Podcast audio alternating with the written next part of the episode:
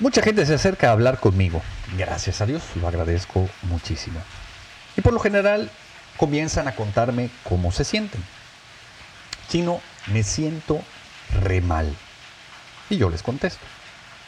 Tranquile, a rato se te pasa.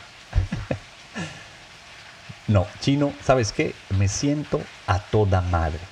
Y yo trato de responder exactamente lo mismo. A veces literal, a veces con otras palabras. Tranquilo, al rato se te pasa. Sin importar cómo se sienta la gente, esta respuesta no les gusta. Porque he podido notar que la verdad a veces duele, pero casi siempre incomoda. Mi nombre es Carlos Cervera, este es tu podcast espiritual de cabecera Caída Libre, temporada 3, capítulo 13. Bienvenidos.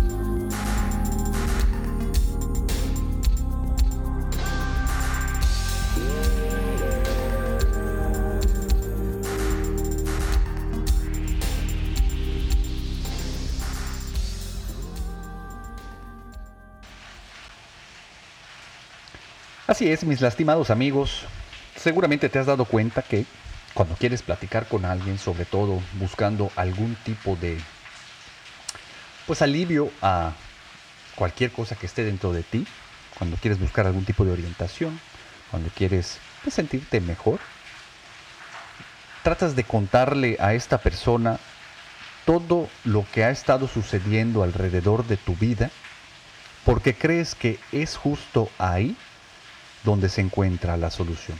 ¿Crees que al modificar todo lo que está fuera de ti, de alguna manera entonces todo lo que hay dentro de ti podrá ser más cómodo? La situación es que si empezamos a hablar sobre qué es la realidad, podemos darnos cuenta que esta va a ir variando dependiendo de quién la esté percibiendo y cómo se sienta al momento de poder percibirla. Por ejemplo, si tú ves algo a nivel de piso, lo vas a ver de una manera. Pero si te subes al piso 94 de un edificio y miras exactamente esa misma cosa, la vas a percibir de otra manera. Si llevamos este ejemplo a la conciencia, precisamente dependiendo de tu nivel de conciencia, si tienes una conciencia baja o si tienes una conciencia alta, es como vas a percibir la realidad. Por lo tanto, no existe tal cosa como una verdad absoluta. Cada persona, desde lo individual, dependiendo del nivel de conciencia con el que se encuentren, van a percibir una realidad específica. La cosa es que las personas con conciencias bajas, pues, perciben la realidad atrapados en tres fenómenos que mantienen esta ilusión eh, que nos sume en un enorme sufrimiento. ¿Cuáles son estas tres ilusiones que nos mantienen atrapados? La primera es la ilusión del sí mismo, del yo.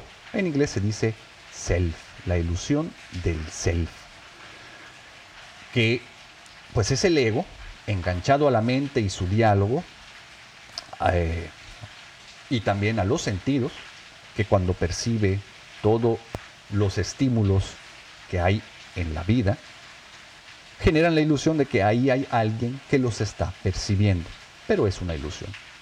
Esta ilusión del yo inmediatamente genera la ilusión de la separación. Entonces, como yo estoy aquí, todo eso que está ahí afuera es el no yo.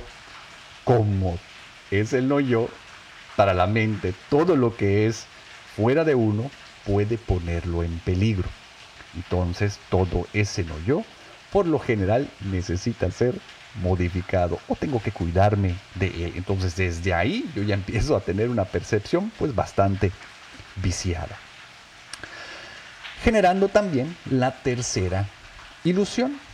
Como entonces todo eso percibido es el no yo y hay gran variedad, puedo elegir desde el yo qué posición voy a tomar o cómo voy a relacionarme con eso que está ahí afuera.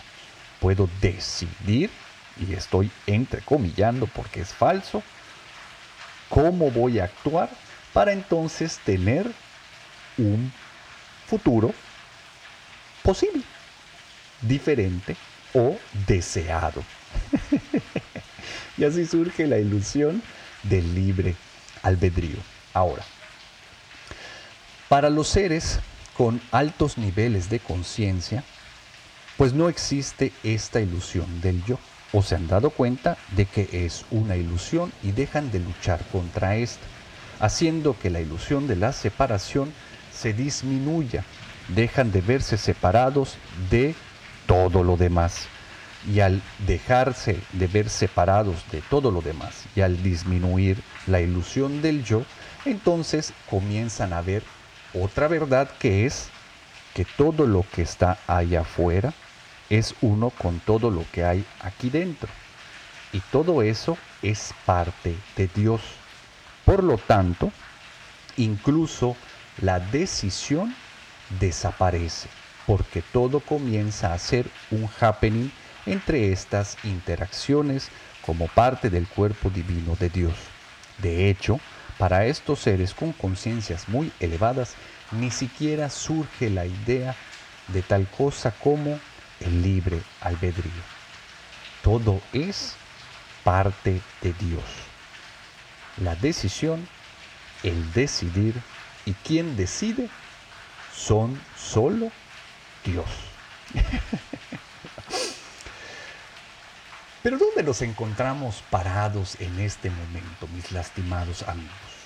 Bueno, la verdad es que tal vez para muchos de los que me estén escuchando, la ilusión del yo siga siendo algo muy conceptual y luchen contra esto o simplemente se sientan muy cómodos viviendo en esa ilusión. Oye, chino, ¿cómo me puedes decir que no existo si estoy aquí?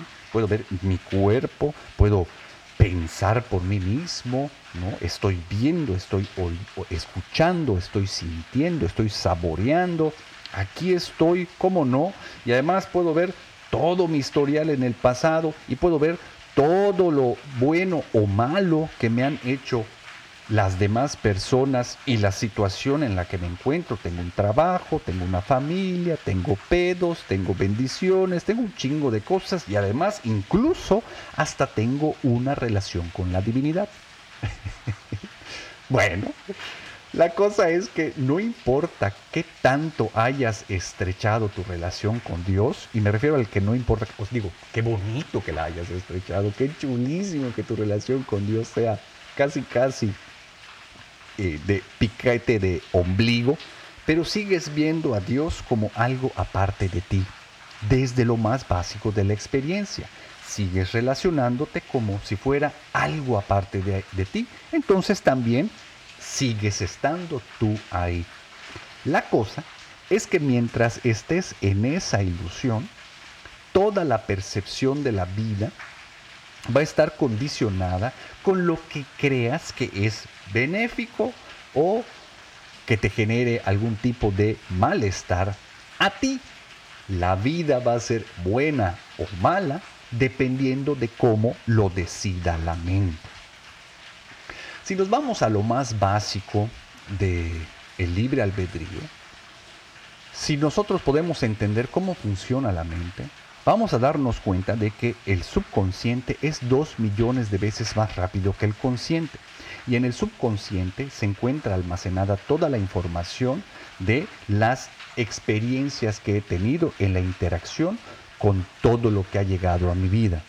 Por lo tanto, cada respuesta, que mejor dicho es una reacción a los estímulos externos de la vida sucediendo, pues son viejos, vienen de experiencias pasadas, por lo tanto, incluso hasta las decisiones que tomo hoy día, cosa que ya sabemos que no existe, son tomadas de manera automática por mi subconsciente. Y el consciente simplemente se vuelve un testigo de esto.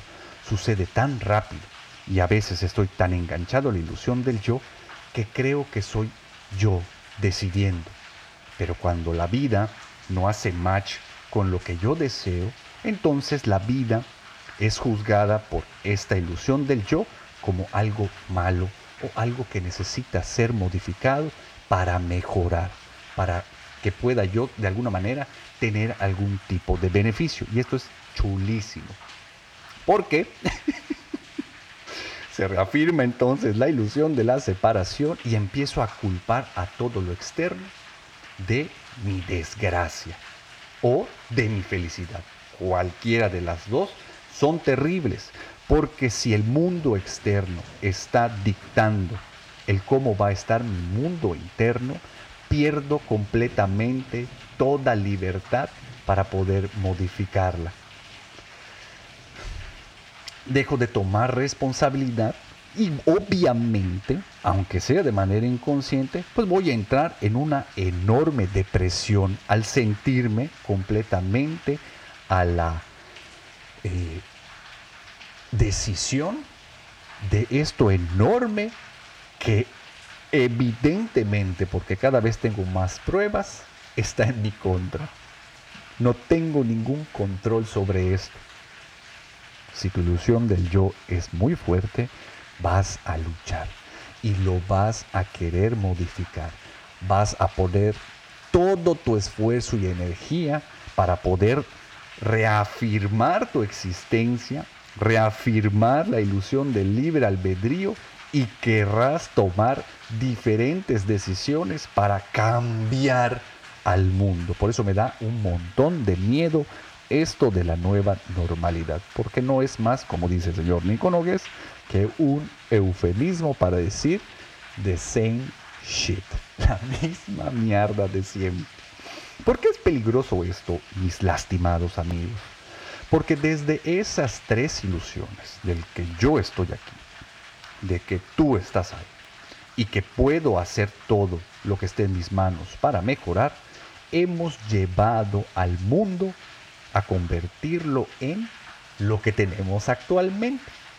Lo juzgamos como bueno a veces, lo juzgamos como malo a veces, pero la verdad es que aunque hemos avanzado en lo tecnológico y en la medicina y en un chingo de otras áreas que nos permiten vivir un chingo de años más que nuestros ancestros, no importa cuántos años vivamos, no te sientes vivo.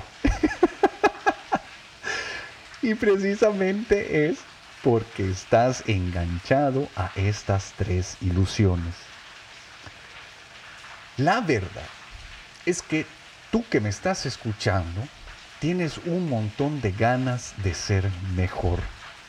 Cada día te puedes estar esforzando ilusoriamente por mejorar, pero lo único que estás haciendo es convertir el peor de los egos en el mejor de los egos. O mejor dicho, has intentado hacer eso.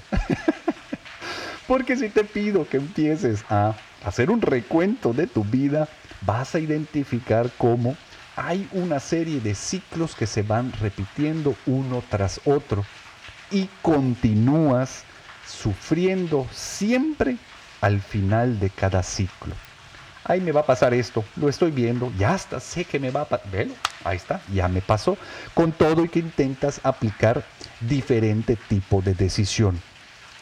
Y lo más interesante con la decisión es que entre el tomarla y aplicarla, hay un chingo de resistencia, hay un montón de estado de conflicto. Guay, ¿será que, tenga que hacer esto? ¿Y si, ¿Y si mejor hago esto otro?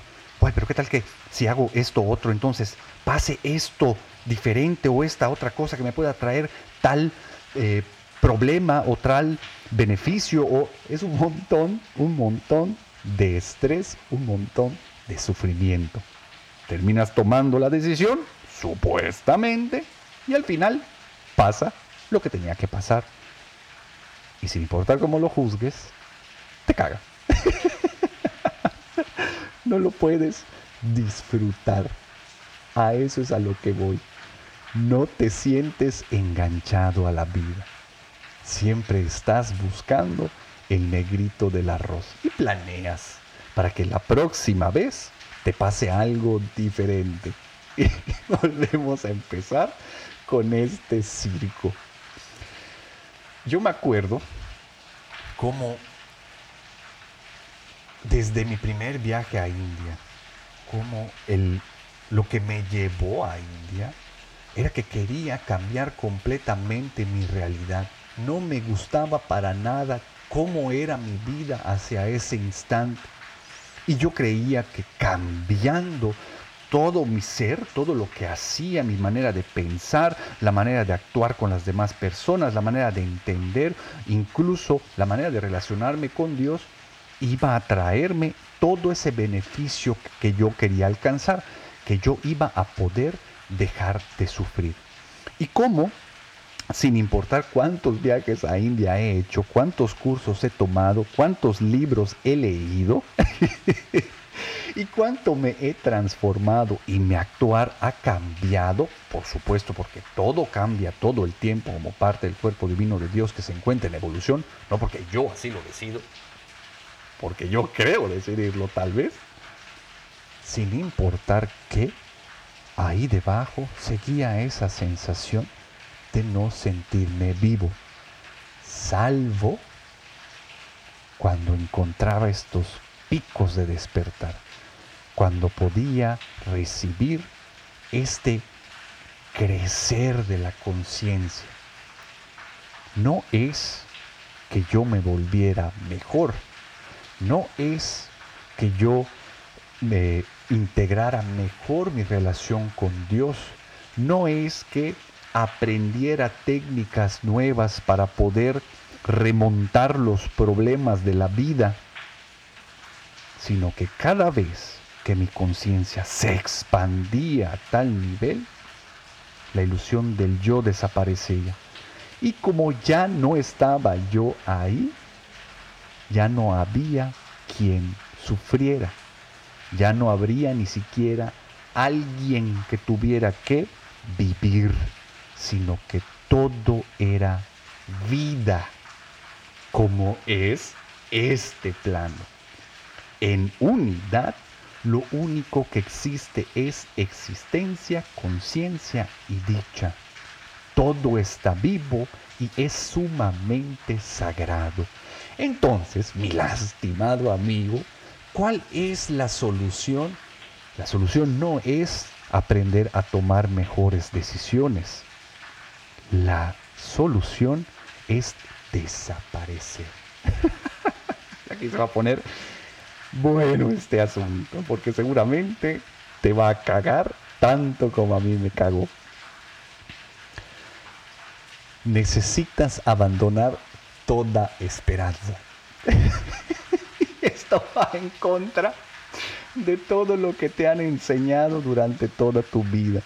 Pero velo así, si ya no hay esperanza, si puedo darme cuenta de que yo no puedo cambiar y que todo está cambiando todo el tiempo, que yo no puedo tener decisión para influir lo que hay afuera, sino que todo es un proceso de cambio completo que se alinea hacia la evolución del cuerpo de Dios, hacia la expansión, pues lo único que me queda es simplemente quedarme en donde estoy.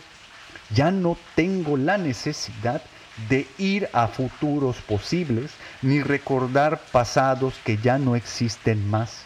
Simplemente me quedaría en donde estoy y me permitiría desaparecer para que lo único que quede ahí sea la presencia de Dios. Lo único que hay siempre 24/7 es la presencia de Dios.